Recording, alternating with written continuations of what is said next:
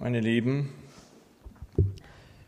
in der Lobpreisandacht vom Mittwoch hörten wir von dem unfassbaren Privileg, dem Herrn nahe sein zu dürfen. Der Psalmist nennt es so in Psalm 73, Vers 28 und die Mengelbibel übersetzt, mir aber ist Gottes Nähe beglückend. Ich setze mein Vertrauen auf Gott, den Herrn. Vielleicht erinnert ihr noch die Jahreslosung vor fast genau zehn Jahren. Gott nahe zu sein ist mein Glück.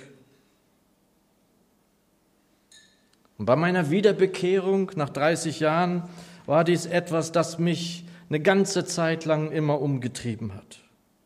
Wie viele Menschen denken, dass es ein höheres Wesen, eine Art Gott gibt. Wie viele denken, wie oft ist das in Umfragen zu hören gewesen, dass es eine höhere Instanz geben wird, geben muss.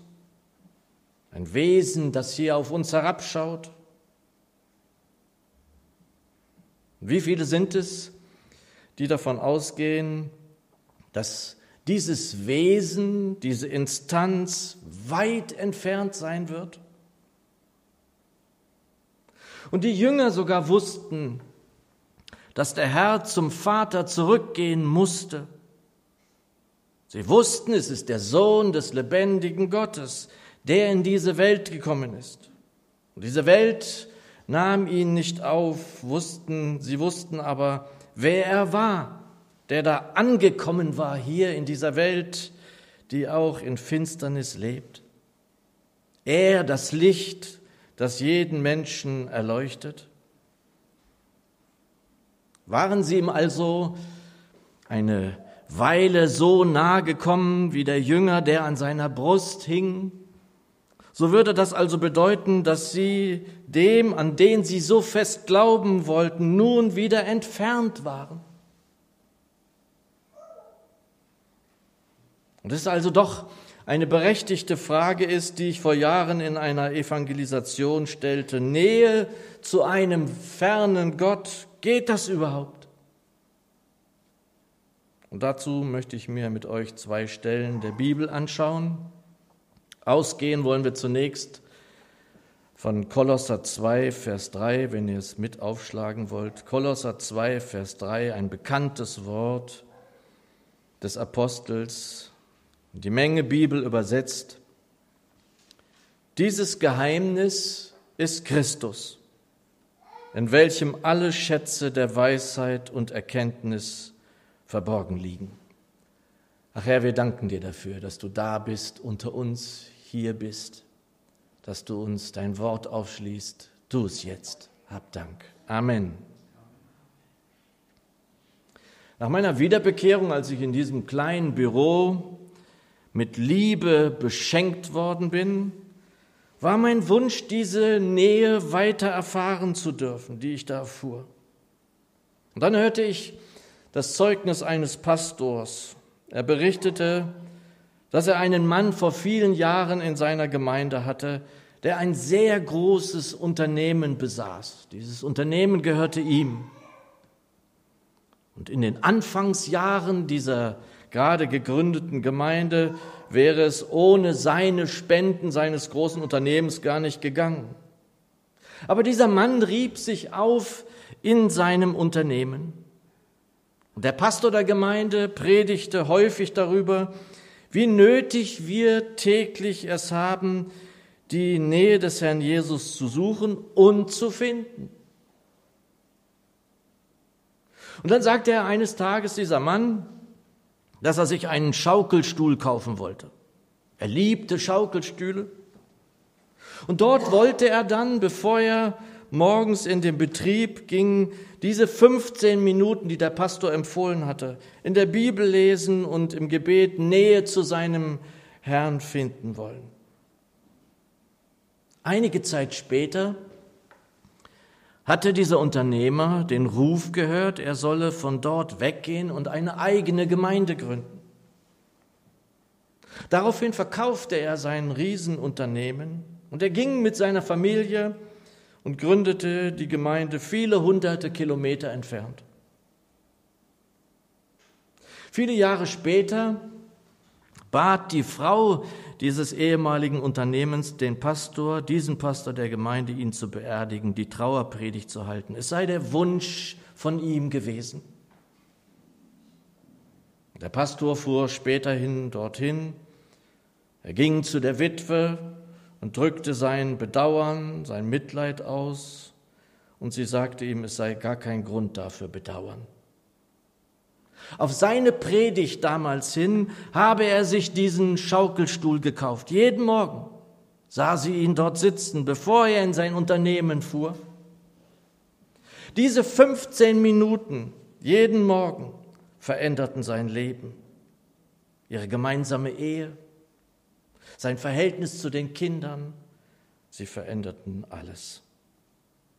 Und sie wisse ihn jetzt bei seinem Herrn und sei voller Dankbarkeit für all das, was dieser Schaukelstuhl in ihrem gemeinsamen Leben verändert habe. Und sie wisse, es sei nicht der Schaukelstuhl, sondern die Nähe zu dem Herrn, die ihn verändert und ihr Leben verändert hatte.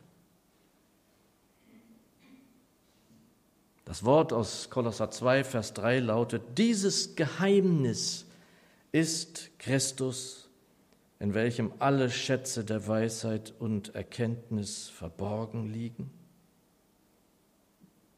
Er wandte sich an jedem Morgen dem zu, in dem alle Schätze der Weisheit und der Erkenntnis verborgen liegen. Und wie sollte das in unserer, in deiner und meiner Nachfolge anders sein? Er hat Worte des ewigen Lebens. Die Neue Genfer überträgt ab Vers 2, also den Vers davor, die Worte des Apostels. Und er sagt, es geht mir darum, dass ihr gestärkt und ermutigt werdet und dass ihr in Liebe zusammenhaltet. Dann werdet ihr eine tiefe und umfassende Erkenntnis erlangen, ein immer größeres Verständnis für das Geheimnis Gottes. Christus selbst ist dieses Geheimnis, in ihm sind alle Schätze der Weisheit und der Erkenntnis verborgen. Und immer wenn ich mich auf so eine Predigt vorbereite, dann schaue ich mir den Text oder die Texte in verschiedenen Übersetzungen an. Ich habe mir mehr als zehn Bibeln nebeneinander gelegt. Alle übersetzen sie mit verborgen. Verborgen. Warum dieses Verborgen? Ganz sicher, ganz sicher ist es verborgen vor dieser Welt. Diese Welt hat keinen Zugang, den sie sich irgendwie aus eigenen Mitteln verschaffen könnte. Kein Gelehrter, kein Weiser der Welt hat Zugang mit diesen Mitteln der Welt. Es bleibt den Weisen und sich für klug haltenden was? Es bleibt ihnen verborgen. Und das Interessante ist, dass unser Herr Jesus darüber sogar einen Lobpreis anstimmt, könnte man sagen. Matthäus 11, Vers 25, die neue Genfer. Zu der Zeit rief Jesus aus, ich preise dich, Vater, du Herr über Himmel und Erde, dass du das alles den Weisen und Klugen verborgen, den Unmündigen aber offenbart hast. Und das ist eben auch eines dieser Geheimnisse, dieser Mysterien. Niemand kann mit seiner Bildung, in der sich so viel eingebildet wird in dieser Welt, mit seinem Wissen, mit seiner Klugheit, mit Geld oder was auch immer Zugang dazu verschaffen. Aber dieses Geheimnis ist uns nicht verschlossen. Wir dürfen mehr und mehr Verständnis für dieses Geheimnis erlangen. So hörten wir es vorhin aus Kolosser 2. Und noch einmal, was ist dieses Geheimnis? Vers 3, Kolosser 2, Christus selbst ist dieses Geheimnis. In ihm sind verborgen alle Schätze der Weisheit und der Erkenntnis. Und dieser Geist Jesu, der Heilige Geist, der Geist Gottes, der in uns wohnen darf, wenn wir unser Leben Jesus übergeben haben, ist ein Geist der Weisheit.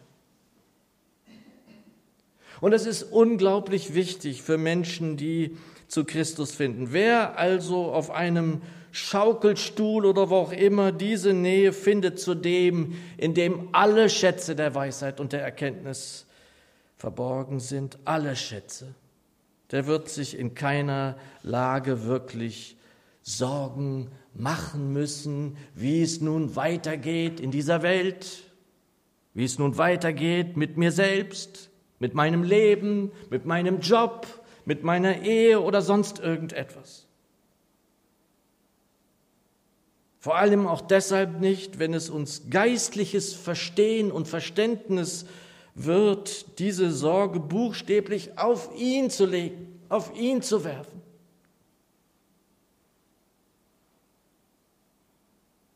Und hier muss ich, bevor ich zum zweiten Wort komme, von dem ich gesprochen habe, noch dringend eines mit einschieben jetzt. Denn es ist ganz wichtig, dass wir wissen, der Feind, der Satan, versucht in diesen Zeiten mehr denn je wirkungsvolle Treffer an und unter uns zu setzen. Das versucht er nicht ab und zu, das versucht er, wie die jungen Menschen heute sagen, 24-7. Und einer der wirkungsvollsten Treffer ist, uns vom Gebet abzuhalten oder uns irgendwie immer wieder davon wegzubringen. Das wird immer deutlicher für mich. Das wird nicht weniger werden. Wir werden davon abgehalten ohne Ende. Und vielleicht kennt ihr das auch, dass man vielleicht für irgendetwas beten möchte, für jemanden, der das dringend nötig hätte, und wir werden den ganzen Tag immer wieder davon weggebracht. Und das versucht er in unserem Alltag, aber er versucht es auch in unseren Versammlungen. Der Feind versucht bei mir, bei dir, bei uns, uns davon wegzubringen, diese überlebenswichtige Nähe zum Herrn, uns gerade in dieser Zeit, in der wir ängstlich sind, teilweise ratlos oder verstört in diese Welt hineinschauen und der offensichtlich veränderten Menschen der letzten Zeit zu pflegen. Und dann muss ich auch in der Vorbereitung immer wieder an eine Predigt denken von Willem Busch. Die kann man immer noch im Internet sich anhören. In der Predigt entwickelt er wie eine Art heiligen Zorn, da Menschen das nicht mehr zuließen, nicht oder nicht mehr beten zu können. Da sind Menschen in größter Not und Menschen stehen drumherum und sie schaffen es nicht, für diesen Menschen zu beten. Er war fassungslos. Und diese Predigt ist vor über 60 Jahren gehalten worden. Sollten wir, was die Menschen angeht, jetzt bessere Zeiten haben?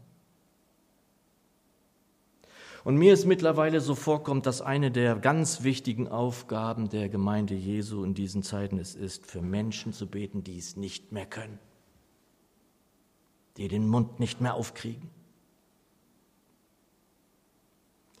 Zurück zu unserem Wort. Das Warich-Wörterbuch schreibt zu verborgen, versteckt, unbemerkt, heimlich. Aber dann auch etwas im verborgenen Leben, also es zu verbergen. Womit wir zum zweiten Wort kommen, interessanterweise genau ein Kapitel weiter. Unser erstes Wort ist aus Kolosser 2, Vers 3. Dieses Wort ist aus Kolosser 3, Vers 3 und meine Zürcher übersetzt.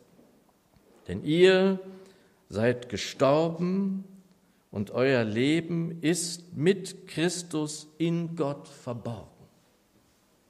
Und auch da habe ich wieder über zehn Bibeln nebeneinander gelegt, alles mir angeguckt, alle freien Übersetzungen, alle genauen Übersetzungen übersetzen, verborgen.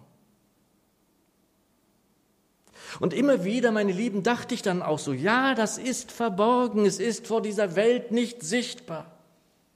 Und gleichzeitig steckt da auch ein Wort, das ist wahrscheinlich sprachlich nicht richtig, aber das ist mir egal, in diesem Verborgen auch ein Geborgen. Unser Leben ist wohl verborgen vor dieser Welt, aber es ist geborgen in ihm. Wie übersetzen die ganz genauen Übersetzungen?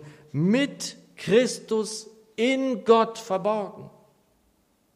Das ist manchmal vielleicht schwer zu verstehen. Wir brauchen da Zugänge dazu. Warum mit Christus in Gott verborgen? Und es ist mir unheimlich wichtig, immer wieder werde ich euch das sagen. Ihr kennt das von mir, dass ich nie ein Wort irgendwie in Stein meißeln möchte. So, das bedeutet das. Weil das Wort Gottes ist viel tiefer. Jedes gute Wort in der Schrift leuchtet an anderer Stelle, zu anderer Zeit anders auf und gibt eine andere Erkenntnis. Interessant ist, was ein Apostel Paulus sagt. Viele Leute verstehen es gar nicht. Wir können nur durch den Geist einen Zugang dazu finden. Jesus ist mein Leben. Wer sagt denn sowas? Jesus ist mein Leben. Also ich lebe mit meiner Frau jetzt schon lange zusammen, aber würde ich sagen, Beate ist mein Leben? Nein, würde ich nicht sagen. Das können Menschen nicht verstehen. Es ist verborgen vor dieser Welt, was das heißt. Jesus ist mein Leben. Er sagt, Sterben ist mein Gewinn. Das verstehen sie noch weniger. Wie kann Sterben Gewinn sein? Und das sind Geheimnisse. Jesus ist mein Leben, weil er das Leben ist.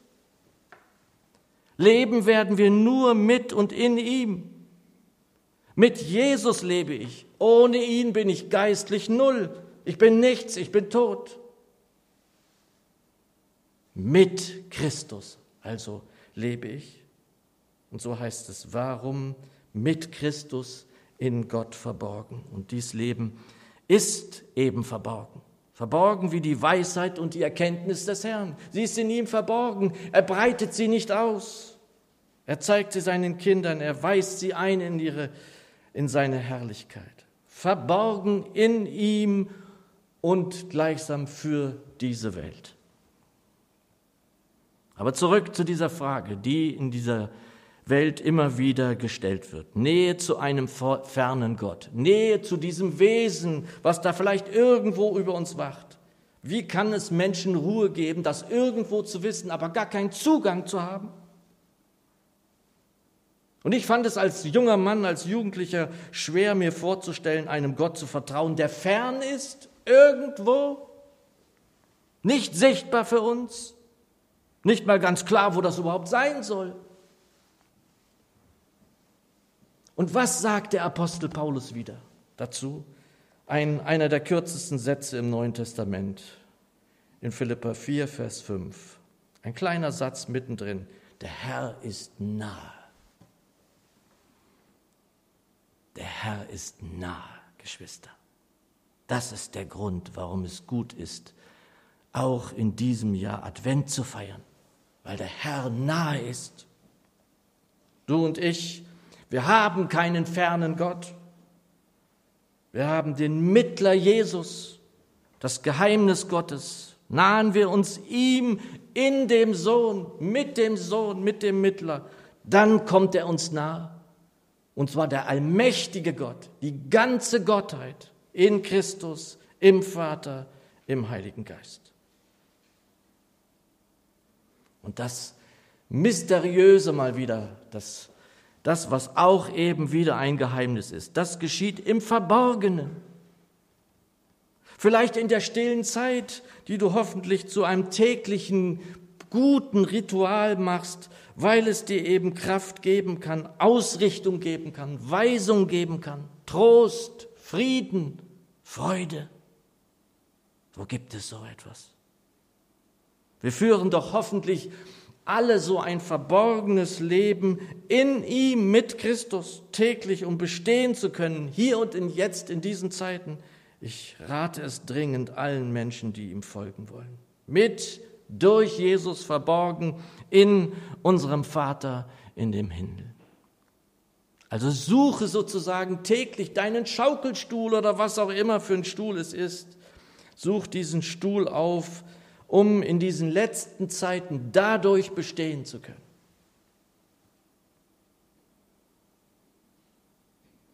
Gestern Morgen hörte ich eine ganz kurze Andacht im Fernsehen, weiß ich nicht mehr was, Bibel TV, wo auch immer. Da fragte der Prediger, vertraust du Gott? Und seit einiger Zeit ist es für mich einfach nicht mehr ausreichend, Gott zu sagen. Immer wieder werde ich dahin geführt. Wie oft und für was ist dieses Wort täglich genannt in dieser Welt? Wie oft wird Gott gesagt? Und wie wenig und selten hat es was mit unserem Herrn zu tun? Ich kann ihm vertrauen, ja, ich kann dem Pastor, dem Prediger antworten. Ich kann ihm vertrauen mit Jesus Christus in Gott verborgen. Mit Jesus Christus. Suche Jesum und sein Licht, alles andere hilft dir nicht. Und liebe Geschwister, ich möchte euch ermutigen und stärken, das ist mein Wunsch, wenn ich hier vorne stehe. Ich möchte euch und das, diese Predigt schließen mit diesem eingebetteten Wort, der Herr ist nahe, das ist wunderbar, der Herr ist nahe. Aber das, was da drumherum steht in Philippa 4, das ist großartig und damit will ich schließen. Das, mit diesen Worten können wir auch durch diesen Advent gehen, egal was in dieser verrückten Welt passiert. Da heißt es, freut euch im Herrn alle Zeit. Nochmal wiederhole ich, freut euch im Herrn alle Zeit. Und der Apostel wiederholt auch, nochmals will ich sagen, freut euch. Lasst eure Freundlichkeit allen Menschen kund werden. Der Herr ist nahe. Sorgt euch um nichts, sondern in allem lasst im Gebet und Flehen mit Danksagung eure Bitten vor Gott kund werden. Und der Friede Gottes, der allen Verstand überragt, wird eure Herzen und eure Gedanken bewahren in Christus Jesus. Amen. Lasst uns in die Stille gehen, aber lasst es auch mal laut werden. Sprecht zu unserem Gott. Es gibt Menschen, die können nicht für sich beten. Wenn ihr diese kennt, betet für sie.